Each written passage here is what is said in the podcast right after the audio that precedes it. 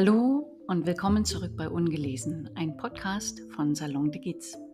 Ich bin Janette Gizzi, Autorin und Gründerin dieses Podcasts. Und wenn Sie heute das erste Mal hier dabei sind, freue ich mich umso mehr, dass Sie zu mir gefunden haben. Ich widme diese Folge meinem im letzten Jahr leider viel zu früh verstorbenen Freund und langjährigen Mentor Michael Mika Esser. Lieber Mika, ich weiß, du hättest dich sicher sehr gefreut, über das hier und vielleicht hörst du ja von dort, wo du jetzt bist, sogar zu. Heute lese ich zwei Texte aus meinem Manuskript Fragmente aus dem Leben einer Tänzerin. Entstanden sind diese Texte bereits 2019, wo ich auch die wunderbare Gelegenheit hatte, sie im Rahmen der Veranstaltung Literatur auf der Parkbank im Berliner Tiergarten lesen zu können. Das war eine sehr schöne Veranstaltung, bei der 50 Autoren und Autorinnen eingeladen waren, ihre Texte dem vorbeischauenden Publikum vorzulesen. Soweit ich informiert bin, findet das in Berlin, glaube ich, nicht mehr statt, aber dafür in Cottbus. Das aber nur am Rande. Heute und hier kann man mir jederzeit und egal wo Sie sich gerade befinden, über diesen Podcast lauschen. Wie der Titel schon verrät, geht es in den heutigen Texten um Einblicke in das Leben einer Tänzerin, des klassischen Balletts wohlbemerkt. Wer meine Biografie ein wenig kennt, weiß, dass diese Texte autobiografisch sind. Die Geschichten, die verschiedene Aspekte des Tänzerdaseins beleuchten, beginnen in der Kindheit, genauer gesagt im Alter von zehn Jahren, mit dem Eintritt in eine achtjährige Ausbildung an der Ballettschule. In diesem Fall ist diese Ballettschule in der ehemaligen DDR in Berlin. Aufnahmeprüfung heißt dann auch der erste Text, den ich lesen werde. Dem vorangestellt ist ein kurzes Fragment. Aber hören Sie selbst.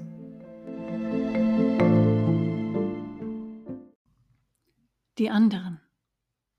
Ihre Muskeln spannen sich wie ein Reflex. Sie beobachten sie. Das kann sie spüren, ohne hinzuschauen. Ihre Haltung noch aufrechter. Beharrlich starrt sie aus dem Fenster, heftet ihren Blick an vorüberfliegende Bäume und menschenbehauste Neubauzeilen. Die täglichen Fahrten zum Training, wie gerne würde sie darauf verzichten. Zu nah, viel zu nah die anderen. Distanz schaffen. Sie muss unbedingt Distanz schaffen, denn da ist nichts Gemeinsames. Nicht mehr seit dem Tag, an dem sie Tänzerin geworden ist. Seitdem sind sie die anderen. Menschen der normalen Welt, Statisten. Ihre Blicke, Neid, Argwohn, Skepsis, Bewunderung? Alles nur Einbildung? Wie schauen, wenn sie auf sie schauen? Sie fühlt sich unwohl, so nah bei ihnen. Die Bühne ist ihr lieber. Dort ist sie sicher, getrennt von ihnen, die fern von ihr atmen, die sie hören und spüren kann und denen sie dort und nur dort den Zugang zu ihrer Seele gestattet. Bis der Vorhang fällt und sie nach dem Verebben des Applauses in die Nacht entschwinden, die anderen. Auf die eine oder andere Weise berührt, sie selbst, erschöpft, in kalte, leere Laken.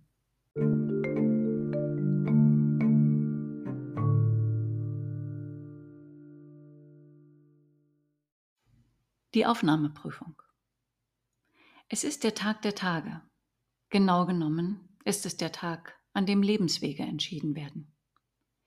Sie ist ganz still und schaut sich um. Überall Kindergesichter neben denen ihrer Eltern in hoffnungsvoller Erwartung. Jemand sagt ihren Namen. Sie ahnt, was es bedeutet. Freust du dich? fragt ihre Mutter. Sie weiß es nicht, Sie weiß nicht, was sie fühlen soll, sieht nur die fassungslosen Gesichter, zitternde Münder vergeblich darum bemüht, das Schluchzen zu verbergen. Ihr Name ist der letzte auf der Liste gewesen. Träume zerplatzen, direkt vor ihren Augen. Ihr Glück ist das Pech der anderen. Sie fühlt sich schuldig. Warum eigentlich? Für eine Tänzerin viel zu groß, hieß es zuerst. Das kannte sie schon. Sie habe Talent, sagten die Experten, man wolle schauen. abwarten, wie sie sich entwickelt. Aufgereiht hatten sie gesessen, diese Experten, entlang des Spiegels im großen Ballettsaal, mit Papier und Stiften in den Händen. An ihren Hinterköpfen feste Knoten. Kein einziges Haar würde dort je aus der Reihe tanzen, dachte sie noch. Wie auf einem Markt hat sie sich gefühlt, mit angehefteter Nummer vorn und hinten am Trikot, artig in einer langen Reihe stehend. Wartend, bis sie endlich drankam und schließlich, schutzlos, ihren prüfenden Blicken ausgesetzt, zeigend, was sie konnte. Sie solle sich drehen und wenden, nach links, nach rechts, beugen und strecken. Streng und mitleidlos fällten sie ihre Urteile minutenschnell, mit jahrelang geübtem Blick. Ja, nein, vielleicht. Die nächsten. Man hat sie auserwählt. Sie sollte sich freuen. Kann es aber nicht.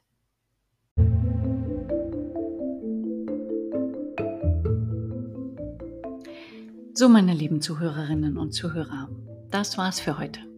Ich hoffe, es hat Ihnen gefallen und Sie sind auch beim nächsten Mal wieder dabei. Das würde mich jedenfalls sehr freuen.